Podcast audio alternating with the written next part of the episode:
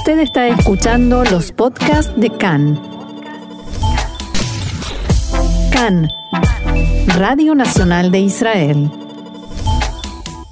Ahora sí, hoy jueves 6 de agosto, 16 del mes de Av, estos son nuestros titulares. Israel se prepara para enviar ayuda humanitaria al Líbano tras la tragedia en el puerto de Beirut.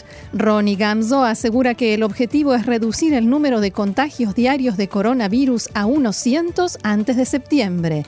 Líderes ultraortodoxos dicen que están a punto de bajar los brazos en los intentos por impedir las elecciones.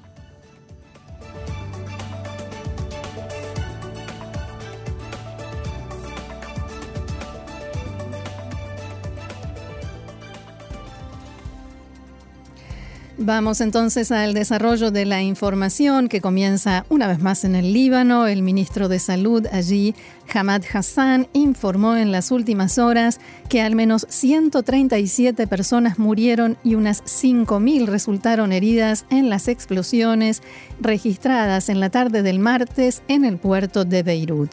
Aquí en Israel, el Comité Superior de Seguimiento Árabe Israelí le propuso al gobierno libanés enviar médicos árabes israelíes a Beirut para ayudar con el cuidado de los heridos y la atención de quienes sufrieron la explosión ocurrida anteayer.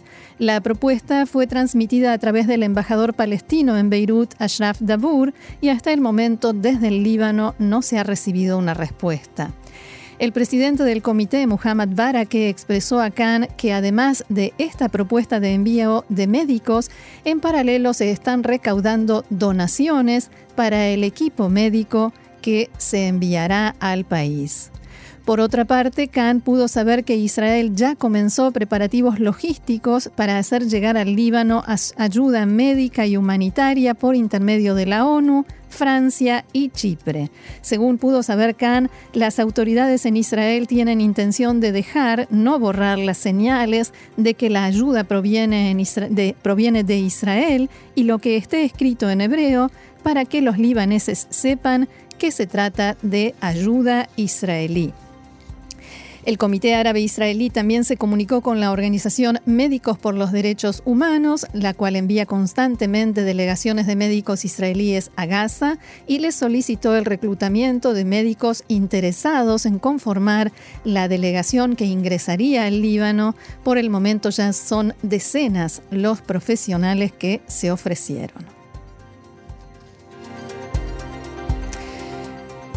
Y vamos al coronavirus. Datos actualizados. En el día de ayer se reportaron unos 1.689 nuevos casos de coronavirus. Según los últimos datos, son 345 las personas que se encuentran en estado grave, 100 de ellos conectados a respiradores y 569 son los fallecidos.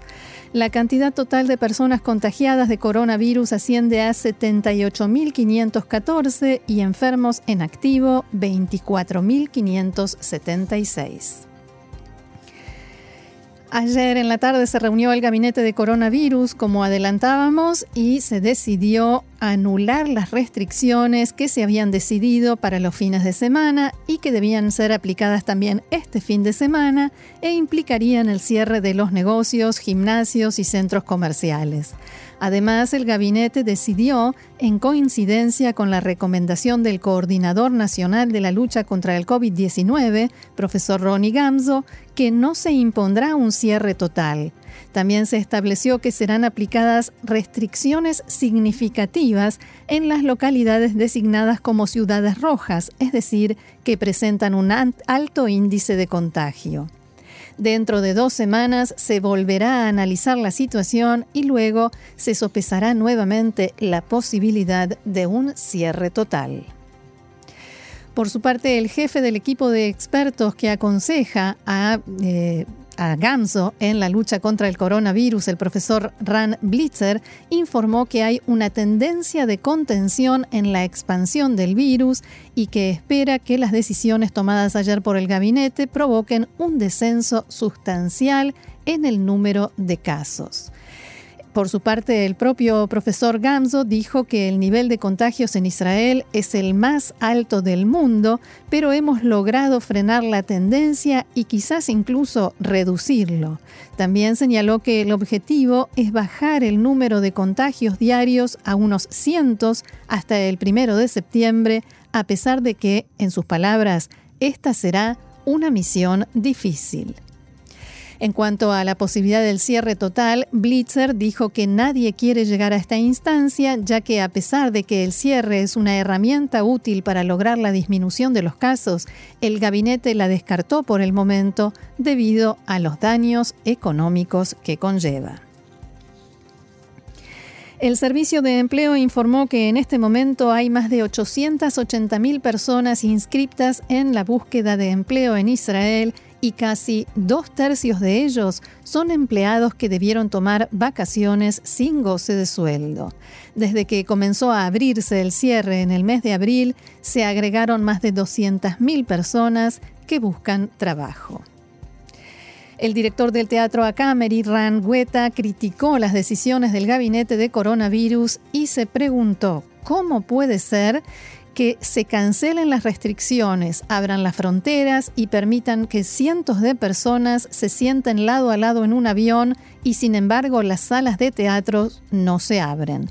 Además, Hueta expresó, expresó que la sensación dominante es que desde el gobierno hay desprecio hacia el mundo de la cultura y advirtió que hasta el momento intentaron conducirse con mucha paciencia, pero ahora se ha cruzado el límite y se generó, en sus palabras, un volcán que estallará en cualquier momento. Y mientras tanto, sigue la información política, los políticos siguen trabajando. Ayer tuvo lugar un debate en la Knesset que tuvo por momentos unos tonos bastante altos, unos agudos que casi casi era como la ópera de Israel. Eh, fue la, eh, la sesión de las 40 firmas, esta sesión convocada por la oposición, en la que se trató la crisis de los servicios sociales, la crisis económica, sanitaria, y en la que el primer ministro de Netanyahu debió estar presente y responder a estas críticas. Uno tras otro, legisladores de la oposición criticaron al gobierno y al propio primer ministro Netanyahu, que finalmente cuando subió al estrado habló sobre la lucha contra el coronavirus y expresó, incluso si yo hubiese traído la vacuna contra el COVID-19 o la paz mundial, me preguntarían, ¿por qué recién ahora?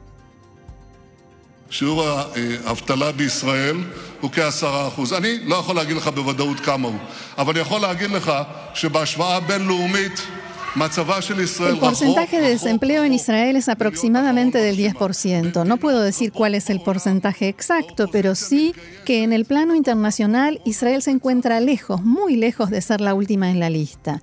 En muchos países la oposición se ha unido al gobierno en la lucha contra el coronavirus. Una oposición responsable entiende que tratamos con una pandemia mundial una pandemia sin precedentes en los últimos 100 años y podremos vencerla solo si trabajamos juntos. Pero aquí, en las manifestaciones de izquierda de la oposición, manifestaciones de anarquistas, no de aquellos que realmente fueron afectados por la pandemia, no hay límites. En las manifestaciones de izquierda de la oposición no hay límites, insistió Netanyahu, mientras que nosotros luchamos contra la pandemia, la izquierda lucha contra el gobierno.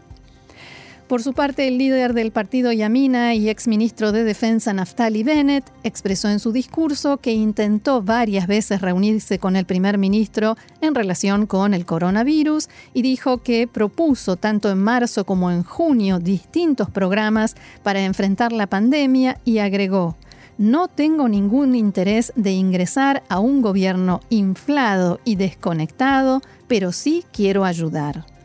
A Víctor Lieberman, líder de Israel Beitenu, no se quedó atrás con las críticas y expresó en su discurso, Ustedes son una coalición de hipócritas. Llegó la hora de que los bajemos del escenario.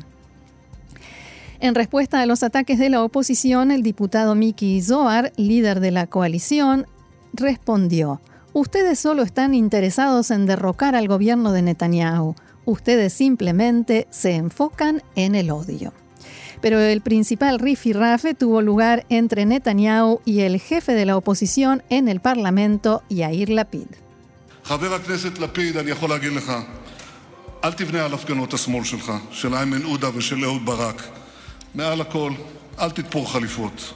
Legislador Lapid, yo puedo decirte que no te hagas ilusiones respecto a las manifestaciones de la izquierda tuyas de Ayman, Ayman Ude, el titular del Partido Árabe, de la lista árabe, y de Eud Barak.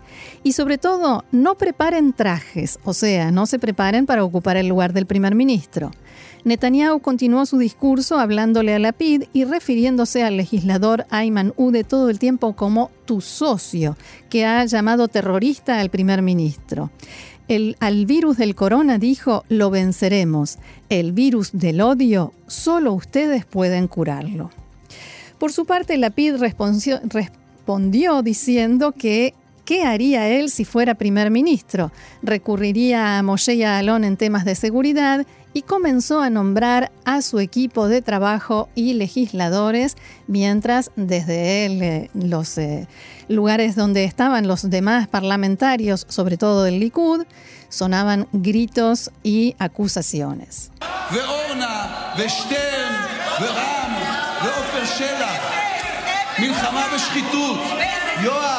ומיקי, וקרים. כלכלה, חבורה של חברי כנסת צעירים. Eso, eso era ayer la Knesset y la PIT decía parlamentarios jóvenes que entienden de la economía moderna, poder judicial, organizaciones locales. Elige un tema. Nosotros tenemos un equipo que sabe y que le gusta trabajar en conjunto. Si yo fuera primer ministro y hubiera un problema en Irán, ¿sabes a quién llamaría? Le dijo a Netanyahu. A ti te llamaría a ti, a pesar de todas las diferencias, de todos nuestros conflictos, te llamaría a ti para saber tu opinión. Tengo a mi lado a personas que saben más que yo y por ese motivo ellos aceptan mi liderazgo, porque ellos saben que yo quiero a mi lado personas que saben más que yo. Es el único camino para dirigir un país en el siglo XXI.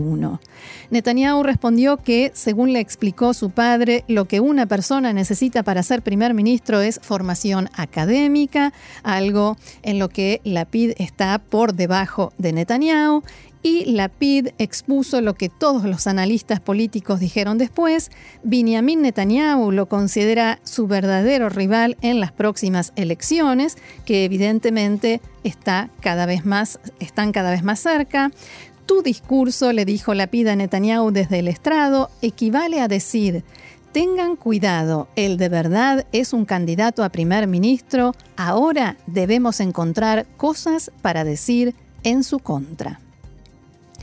Y fuentes de los partidos ultraortodoxos dijeron a Khan que están a punto de bajar los brazos en sus intentos por impedir que nuevamente haya elecciones. Según algunos miembros del liderazgo de esos partidos, las posibilidades de impedirlas y lograr algún acuerdo entre Netanyahu y Gantz en el asunto del presupuesto nacional son mínimas debido a que no alcanzan a comprender cómo alguno de esos dos líderes hará concesiones en este tema. Según estas fuentes, en conversaciones con ellos, Gantz explicó que si cede respecto del presupuesto, ya no lo tendrán en cuenta dentro de la coalición en todo conflicto o desacuerdo que surja en el futuro.